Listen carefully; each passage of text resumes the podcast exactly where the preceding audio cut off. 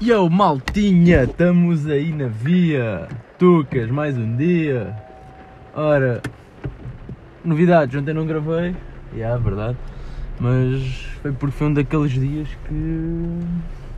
que já passo o dia todo na faculdade, ou seja, fico sem bateria. Depois tive a brilhante ideia de isto dar para um spot onde não havia tomada para carregar o telefone, né? Chato, muito chato.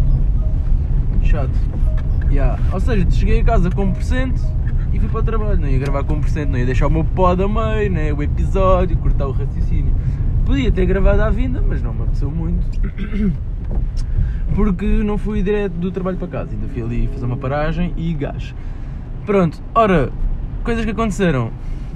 Nada de especial, a vida está muito na mesma. Ontem roubei lugar a uma miúda. Uh, foi engraçado. Foi engraçado porque fica-me a sentir mal. E pensei, yeah, um gajo não se pode sentir mal por causa disto. Né? Um gajo pode sentir mal se roubar, se falar mal das pessoas. Agora, por roubar o lugar, que nem foi bem roubar, eu cheguei primeiro ao comboio, não é? Yeah, entrei em Campolida, aquele stress. Aquele stress do costume da Fertagos. Baixei, nananã. Entro, vou lá para baixo. E sabe, coisa que eu odeio são as pessoas que entram e ficam à porta a bloquear o caminho. Man, anda só, já. Yeah. Fogo. Pronto, continuando a história. E estava lá embaixo, já tipo, estava de fones, já estava preparado para a minha viagem em pé. Quando de repente olho e vejo um lugar livre. E aí meto-me tipo ao meio do corredor, assim que vou meter-me ao meio, a gaja ia passar e tipo para para eu passar. E eu dei dois passos e pensei, será que ela se me senta? E depois olhei para trás, e ainda assim eu conhecia a miúda, que era aí do Pinhal Novo. Ou seja, foi um, foi um bocado estranho. E aí ela de certeza que se queria sentar, coitada. Pronto. Uh, eu. Epá, olha, se fosse uma idosa, porque eu ainda olhei, né? Se eu olhei a pensar, ah, se calhar se for uma, alguém de mobilidade reduzida ou uma senhora assim que pareça cansada, mas foda-se, aquela tem a minha idade. Eu estava muito mais cansado que ela, que tive aula de natação e, estava, e tinha levado o PC para a escola, estava carregadíssimo, estava carregadíssimo. E yeah, esta foi uma que aconteceu ontem. A outra, eu acho que quase nem consigo falar disto isto até o que eu descobri, que é os brasileiros.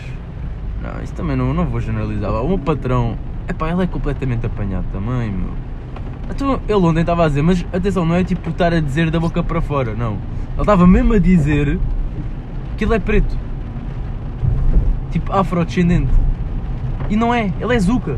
É aquela cor tipo, é moreno. É tipo eu, um bocadinho mais escuro. E aí ele assustar essa. E ele vai ter discussão com um que é mesmo black.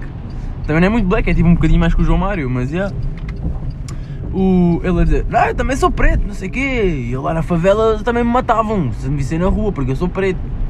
Não, Léo, se calhar matavam porque tu és bandido. Bandido, porque preto tu não és. Estás a ver? Nada. E ele a dizer, ai, de manhã estou aqui bem tempo com o secador porque o meu cabelo também é afro. Mano, que mentiroso, o teu cabelo é afro aonde? Yeah, mais ou menos era isto. E ele a dizer que pronto, que, só havia dois tons de pele, o branco e o preto. Ou seja, eu também era preto. Enfim. Tenho mesmo que abandonar, que isto já não está a dar. Aguenta que é só até agosto. E, au, e foi mais ou menos isto que fiz nestes dois dias, onde eu tive duas apresentações.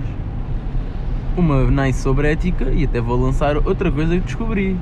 Porque eu achei essa interessante. Foi, fizeram um questionário uh, atletas olímpicos, anonimamente, em que a questão era se eles tomavam doping de forma a garantir uma medalha olímpica sabendo que iam perder 10 anos de vida.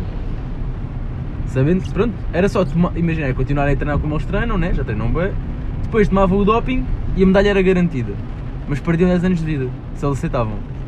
E adivinhem, 80% disse que aceitavam. Eu acho que é boa, tipo, legit aceitar. aceitar. Mas lá está, pouquíssimo ético, era esse o tema da discussão de ontem. Porque se me perguntassem dou-te 10 milhões de euros e vives menos 10 anos da tua vida, eu dizia logo, mano, até podes dar só 5. E yeah, acho que aceitava também. Até porque 100, 110 não é, não é assim grande diferença, né? Eu acho mesmo que vou viver até aos 100. Não, na verdade acho que vou viver até aos 75. Esperança média de vida. Não, aos 80, vá.